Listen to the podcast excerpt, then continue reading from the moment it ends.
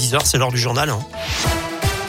Et on débute avec les conditions de circulation à Lyon. Et ça coince dans l'Est lyonnais sur la rocade Est, justement depuis le nœud des îles jusqu'à Mézieux, tout au long du grand parc de Miribel. Jonage en fait en direction de Marseille. Trafic ralenti sur 4 à 5 km actuellement. À la une, 9h22, c'est depuis 7h ce matin que les femmes travaillent gratuitement et ce jusqu'à la fin de l'année. Comme elles gagnent moins que les hommes en moyenne à travail égal, ça revient à ne plus être payé pendant deux mois. C'est un repère symbolique pour dénoncer les inégalités de salaire entre les femmes donc et les hommes. 16,5% d'écart cette année, 1% de plus que l'an dernier. Ce matin, deux députés ont d'ailleurs présenté un budget de la dernière chance pour faire enfin avancer l'égalité femmes-hommes.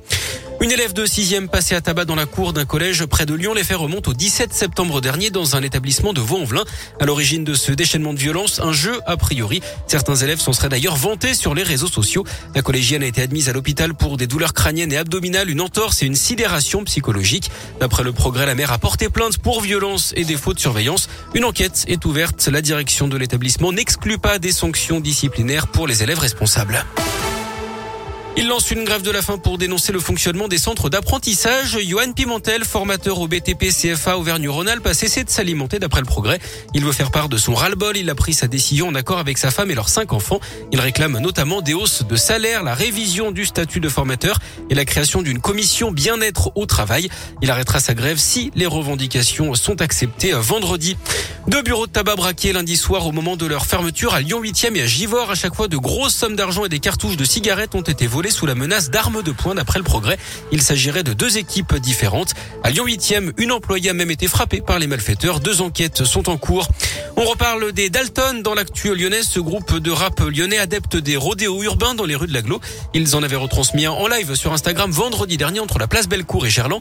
D'après le progrès, deux de leurs motos ont été récupérées par la police, dont l'une dans le centre de Lyon, dans un parking souterrain d'un immeuble du 8e arrondissement. Dans la région, il est soupçonné d'avoir volé des dizaines de colis Amazon sur une plateforme logistique de Cournon d'Auvergne dans le Puy-de-Dôme près de Clermont avant de les revendre. Un homme de 34 ans a été interpellé et placé en garde à vue d'après la montagne. Son petit manège durait depuis janvier 2018. Montant estimé du préjudice près de 40 000 euros. Une BMW d'une valeur de 10 000 euros et 5 000 euros sur son compte ont été saisis. Il a reconnu les faits. Il a été laissé libre à l'issue de sa garde à vue, mais il sera convoqué en mars prochain devant la justice. On ouvre la page sport de ce journal avec déjà du foot et de la Ligue des Champions. Les déplacements ce soir du PSG sur la pelouse des Allemands de Leipzig. Retenez également la performance de Lille hein, qui s'est replacée dans la course à la qualification hier après sa victoire 2-1 à Séville. Les nordistes deuxième de leur poule. Et puis il y a également du basket près de chez nous avec l'Eurocoupe féminine. Les filles de l'Asvel jouent ce soir à Bonnet.